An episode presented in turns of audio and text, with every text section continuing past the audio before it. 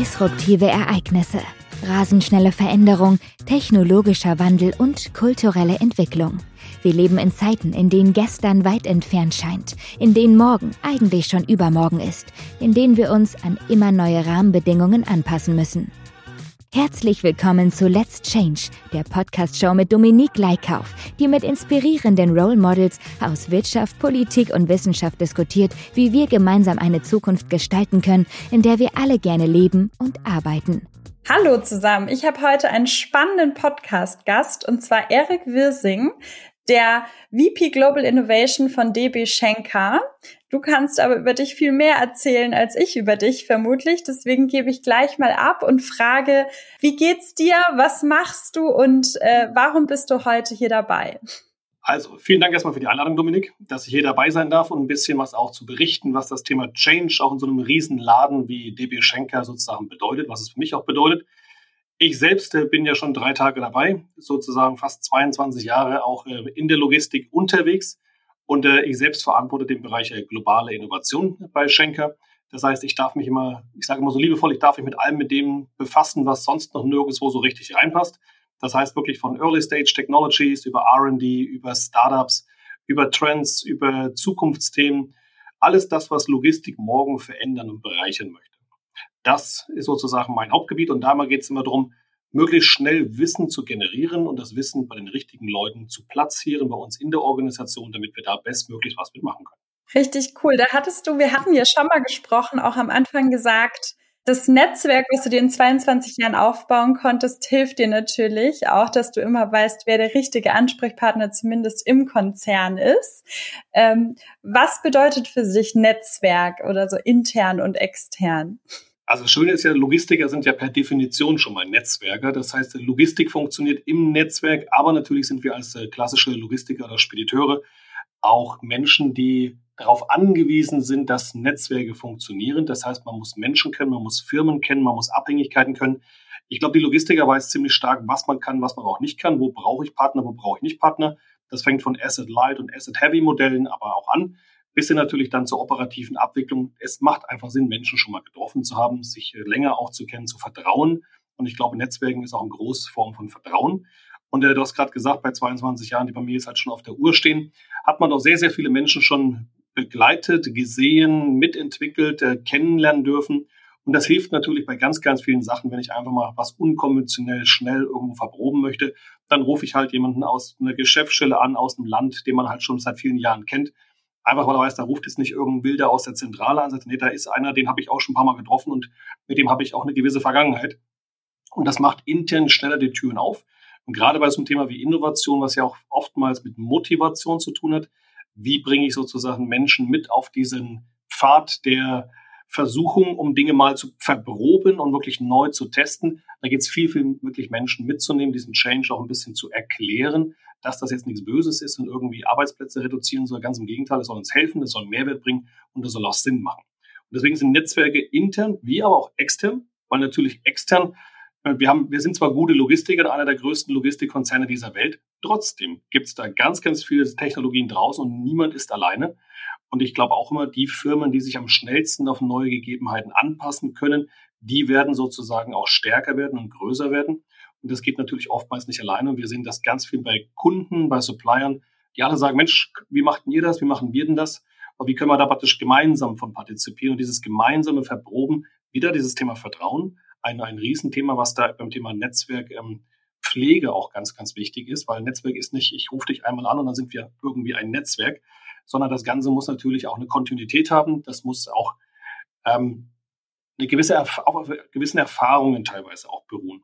Und ich glaube, das ist dann wirklich das Wichtige. Und ich glaube, man ist, Netzwerken ist aber auch nicht so mit der Gießkanne. Das heißt, man sollte nicht überall und mit jedem und irgendwie, sondern ich glaube, gerade gute Netzwerke, genauso wie das im Freundeskreis auch ist, man hat wahrscheinlich sehr, sehr viele Bekannte, aber nur wenige Freunde.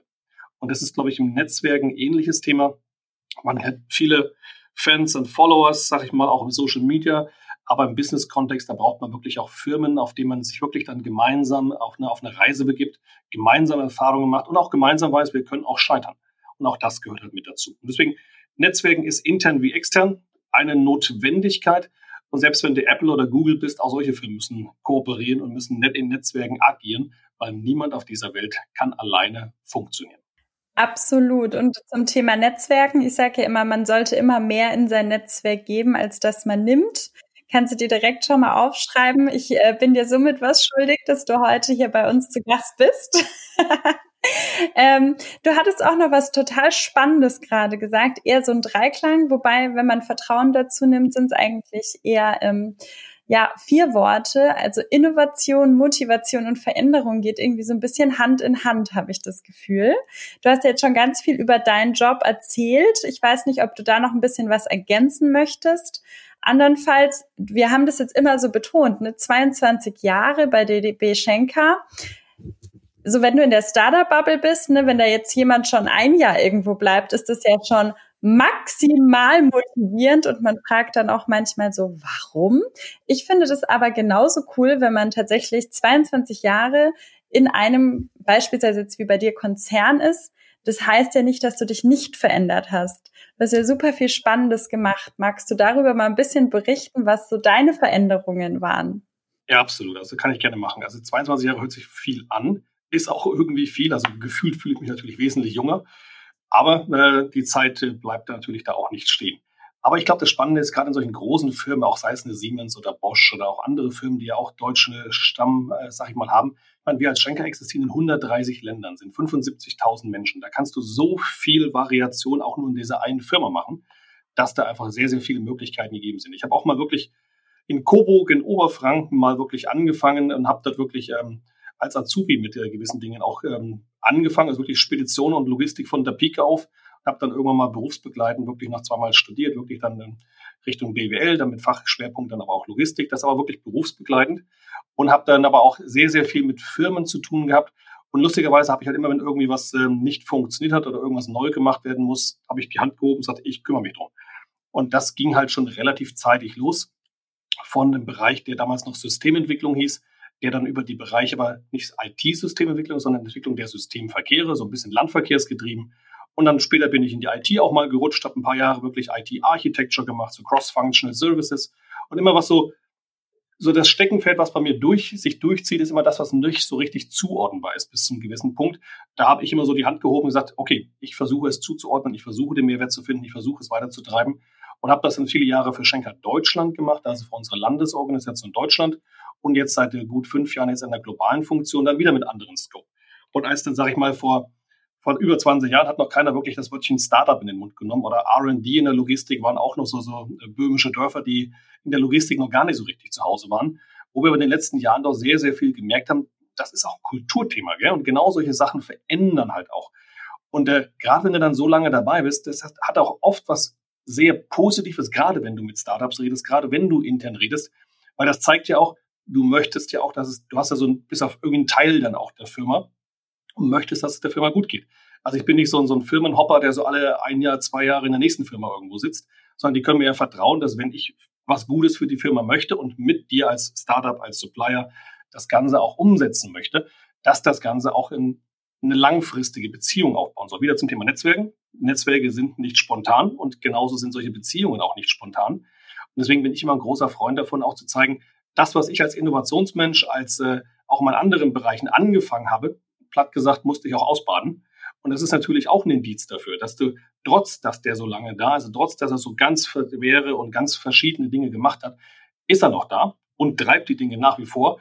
Gibt einem manchmal aber auch den Frieden, was wir vorhin auch hatten zum Thema, ähm, ich weiß den richtigen Menschen schnell mal pragmatisch anzurufen und das über alle Hierarchien entsprechend dann auch weg um da schnell mal jemanden zu finden, der dann auch mal ein Feedback geben kann oder was mit testen kann oder einfach auch mal einen guten Rat dann auch mal geben kann. Das geht dann halt sehr unbürokratisch und sehr, sehr schnell. Und äh, deswegen zu meinem Werdegang ist da halt von immer wieder neue Dinge, die reingekommen sind. Ich habe auch mal gesagt, wenn es mir mal langweilig wird, dann sollte ich echt mal überlegen, mal was anderes zu machen. Aber das ist faktisch noch nicht passiert. Und ist aber gerade auch in dieser Dynamik, die wir als Logistiker sitzen. Wir sitzen ja als Logistiker immer zwischen den Stühlen. Und ich habe ja praktisch mit allen Industrien, mit allen Kunden, mit allen ähm, Gesetzesanforderungen global irgendwo Berührung als Logistiker, sei es mit einem Brexit, sei es mit der amerikanischen Präsidentschaft, sei es mit irgendeinem Embargo in irgendeinem Land, sei es mit irgendeinem Suezkanal, der verstopft ist. Also wir haben ja als Logistiker immer mit allem irgendwo zu tun. Und gerade in so einer globalen Rolle habe natürlich auch durch die Kunden, also ich habe ja morgens mit einem Industriekunden aus dem Mittelstand, dann mit einem, nachmittags rede ich irgendwie mit einem Hightech-Kunden irgendwie aus Amerika, am nächsten Morgen irgendwie mit einem Fashion-Kunden und das sind natürlich auch Sachen, die so ultra weitspannig sind. Und deswegen, wenn viele immer noch glauben, Logistik ist irgendwie so Transport von A nach B, das ist durchaus falsch, weil da ist so viel mehr drin. Logistik ist halt wirklich einfach überall mit jedem und mit allem, was man sich vorstellen kann. Und was wir letztes Jahr ja gelernt haben, wir sind systemrelevant. Das ist auch nochmal so ein neues Sahnehäubchen obendrauf. Und deswegen wegen äh, merken wir natürlich auch sehr, sehr stark, wie sich Weltmärkte irgendwie verändern. Und dass es einem da langweilig wird, ist natürlich auch mal ein bisschen so ein eigener Motivator. Ähm, passiert eigentlich faktisch nicht. Und das ist, glaube ich, das, was mich da auch hält, wo mich auch zum Vollblutlogistiker irgendwie da durch und durch vom Herzen her macht weil mein, mein Opa hat mal 1935 ein Fuhrunternehmen gegründet. Mein Vater hat bis letztes Jahr noch eine eigene Spedition besessen. Also ich bin wirklich so mit diesem Fuhrunternehmen, Speditions, Logistik gehen irgendwie aufgewachsen. Also bei uns selbst zu Hause waren immer Motoren und LKWs und äh, alles entsprechend ein Riesenthema, was wir immer irgendwie schon getrieben haben. Und ja, deswegen ist das so Leidenschaft, Passion, Motivation, Lust, an der Veränderung und aber auch Leute da einfach mit auf diese Reise zu nehmen und auch Leute für Logistik zu begeistern. Also mich hast du auf jeden Fall schon begeistert. Es hört sich wirklich so an, als wenn nicht mal jede Stunde gleich, ja, geschweige denn von jedem Tag. Jetzt hast du von ganz vielen Veränderungen bei dir auch im Job ähm, gerade berichtet. Meine Frage ist, gab es da vielleicht auch eine Veränderung, vor der du mal Respekt hattest oder wo du erst so Bauchkrummeln hattest und sich dann vielleicht doch positiv oder kann auch gerne auch trotzdem negativ ähm, herausgestellt hat?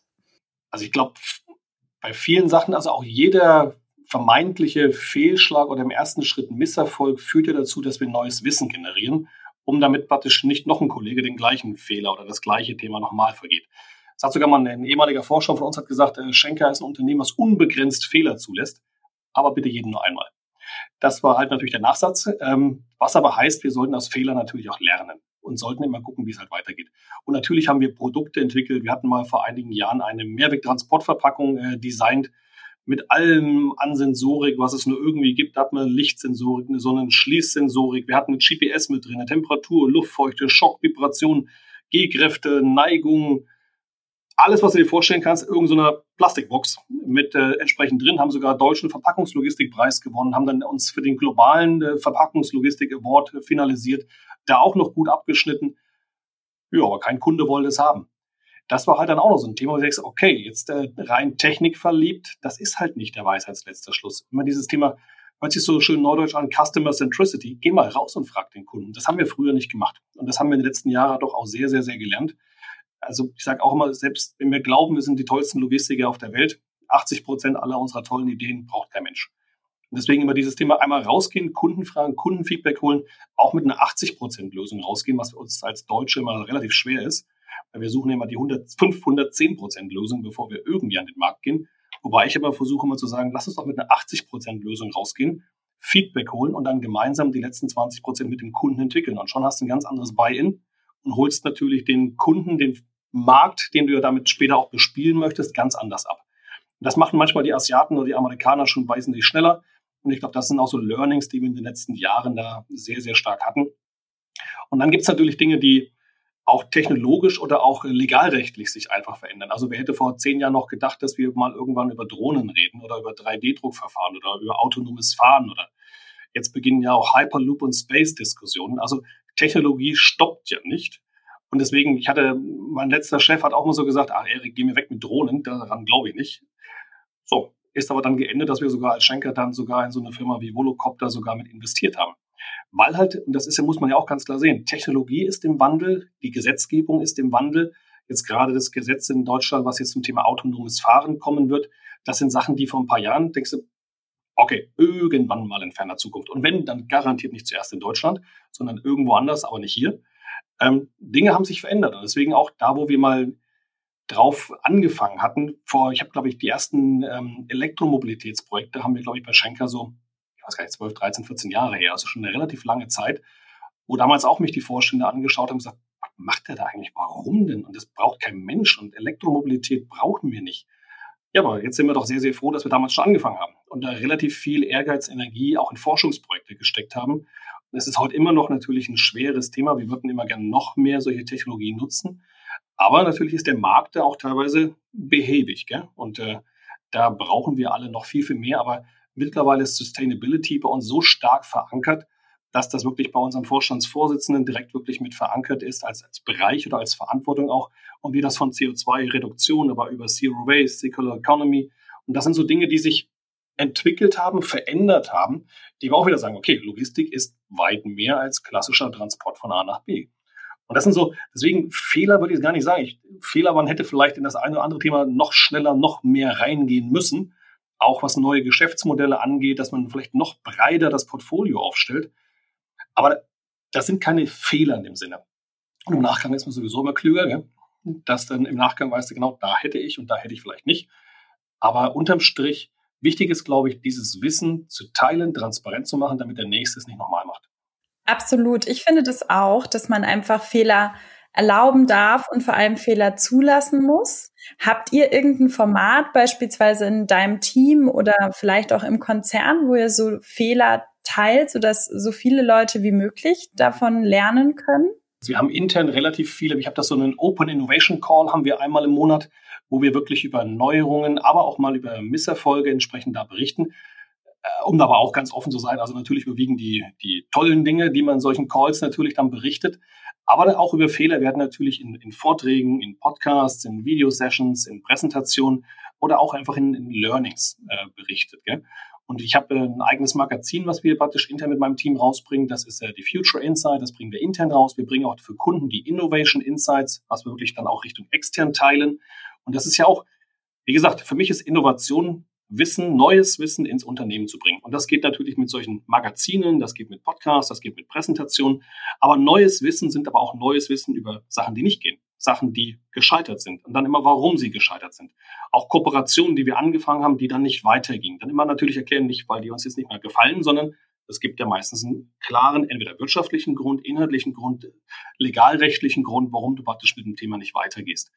Deswegen, wir haben nicht, ich habe glaube ich, von Google mal gehört. Die haben so einen schönen Pinguin-Award. Also wir losen jetzt noch keinen Award aus für den größten Misserfolg, aber ähm, wir berichten schon darüber.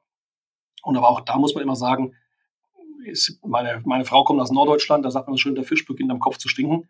Und ich glaube, das ist aber bei, gerade bei Fehlern auch ein klares Thema, dass das eine Art von Kultur ist. Gell?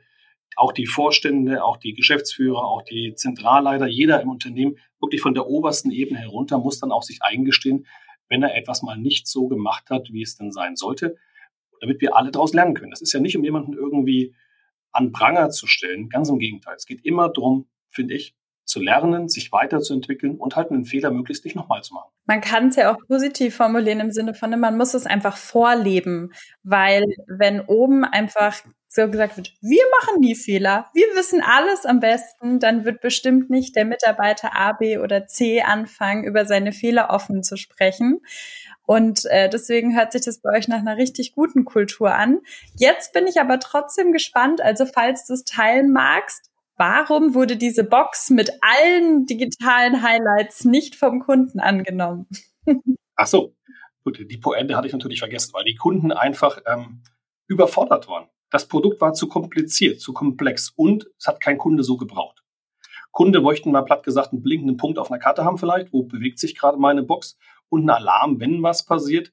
Und natürlich jetzt, äh, damals war das Thema Vaccines, also hier Thema Impfmittel und Healthcare auch noch nicht so prominent.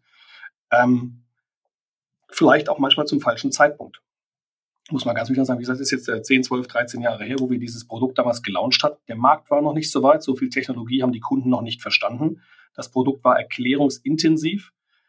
Und das muss man sich auch überlegen. Ich meine, warum mag jeder Google? Weil halt jeder dieses eine Eingabefeld versteht.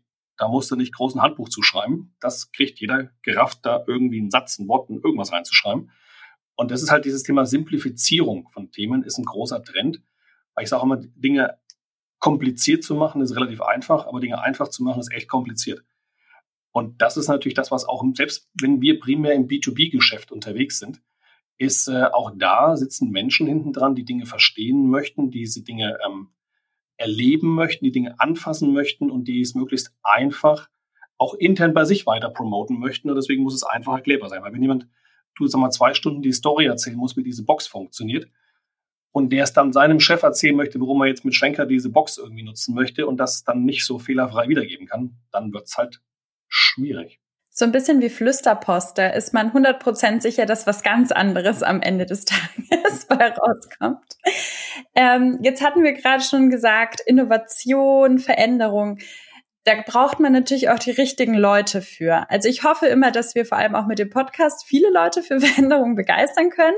Trotzdem kann ich mir vorstellen, dass du in deinem Team natürlich auch viele Leute brauchst, die eine hohe Veränderungsbereitschaft mitbringen.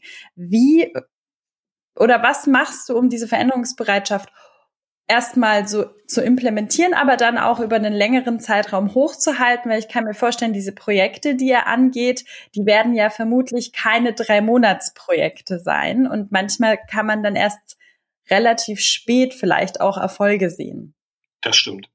Also erstmal glaube ich, habe das beste Team, was es gibt. Davon mal gleich äh, damit äh, zu starten. Bin auch unglaublich stolz da auf mein Team. Und das ist natürlich, ich finde immer, äh, andersrum. Ich sage meinen potenziellen neuen Teammitgliedern auch immer, dass ich niemanden einstellen werde, den ich schon habe bei mir. Also ich brauche nicht noch einen Erik, weil der ist schon da. Ich brauche nicht noch eine Steffi, weil die ist auch schon da.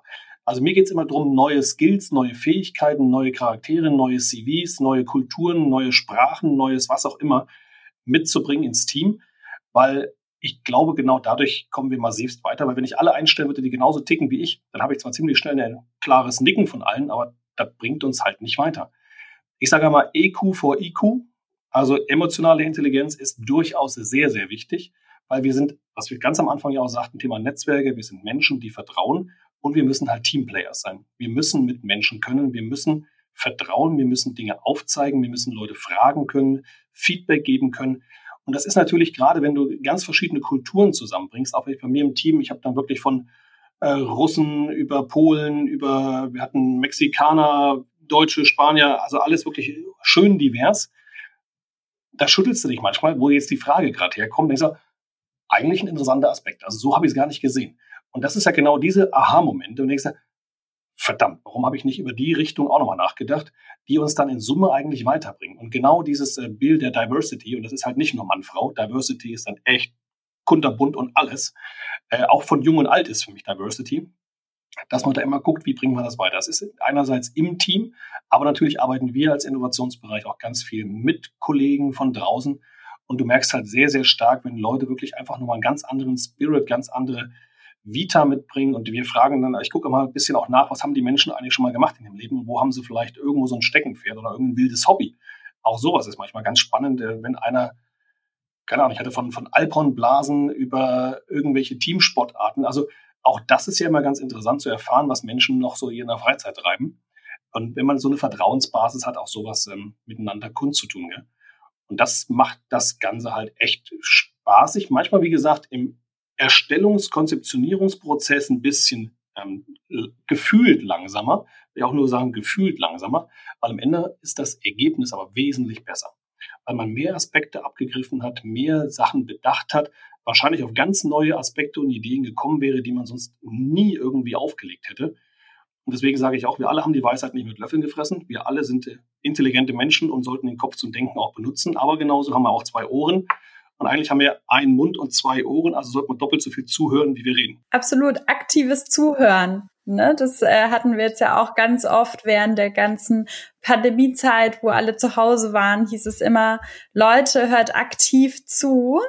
Ähm, ja, können, kann ich auch jedem nur äh, ja, ans Herz legen an der Stelle. Aber richtig cool, dass ihr Diversität auch lebt. Mindset ist ja auch so eine Dimension von Diversität, ne? selbst wenn jemand relativ ähnlich ist, aber anders sozialisiert. Auch das hilft ja manchmal schon. Aber das, was du gerade beschreibst, klingt auf jeden Fall, als würde der Lösungen erschaffen, die sehr ja, standhaft dann sind, weil man vermutlich schon sehr, sehr viele Problematiken überlegt hat, gegen die das einfach dann am Ende das Produkt auch einfach passen muss.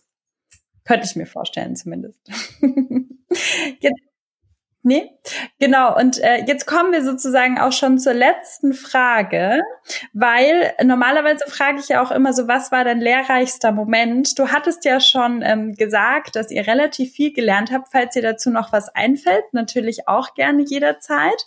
Andernfalls wäre es mir noch total wichtig, weil ich glaube, wir können total viel von dir lernen, welchen Tipp in Bezug auf Veränderungen du unseren Hörern und Hörerinnen noch mitgeben magst. Also ich glaube, was man nicht unterschätzen sollte, ist das Thema Bauchgefühl. Bei egal, was man tut und wie man es tut, sei es in der Kommunikation mit Menschen, sei es bei Konzepten, sei es bei was auch immer, der Bauch ist ganz schön clever und oftmals auch mehr, also wenn sich etwas ungut anfühlt, wenn sich ein Projekt, ein Weg des Vorgehens, ein Konzeptpapier, ein Meeting ungut anfühlt, ist da meistens irgendwas dran. Und ich glaube auch, ich habe damals auch durch meine Frau vor über zehn Jahren, wo wir geheiratet haben, habe ich damals auch gesagt, ich möchte bei jedem wirklich, mit dem wir praktisch für unsere private Hochzeit äh, engagieren, von wirklich äh, Blumen über Kuchen, über Location. Ich suche immer bei den Leuten das Feuer. Haben die echt Bock und Spaß an dem, was die da tun? Und wenn du Leute findest, und das ist genauso im Business genau das Gleiche, wenn die Menschen dafür brennen, was sie verkörpern, dann wird das auch was. Und dann ist äh, Governance und äh, natürlich brauchen wir alle Gesetzesthemen und müssen also entsprechende Spielregeln auch in, vor allem in Großkonzernen halten. Aber überadministriert nicht Prozesse, gerade am Anfang nicht in den neuen Beziehungen, gerade wenn man Netzwerke aufbauen möchte, muss es so einfach und pragmatisch wie möglich gehen. Man muss sich direkt vertrauen. Ich glaube erstmal immer an das grundsätzlich Gute in allen. Und wenn das nicht missbraucht wird, warum sollte ich was Schlechtes denken? Gibt ja gar keinen Grund. Also sollten wir immer vom Besten und Gutsten ausgehen, dass jeder dem anderen ähm, auch das Ganze gönnt. Auch das gehört, glaube ich, dazu, nicht immer sich selbst die Lorbeeren anzuheften, sondern andere zu promoten, denen auch mitzuhelfen. Und schon wird das immer eine, eine Win-Win-Geschichte. Und deswegen hört auf den Bauch, ähm, schaltet den Kopf manchmal auch ein bisschen aus, überadministriert nicht Prozesse und vertraut Menschen, dass sie im Grunde eigentlich nur das Gute wollen. Das nenne ich mal ein absolut schönes Schlusswort. Vielen lieben Dank, Erik, dass du heute dabei warst. Es hat richtig viel Spaß gemacht. Vielen Dank nochmal für die Einladung.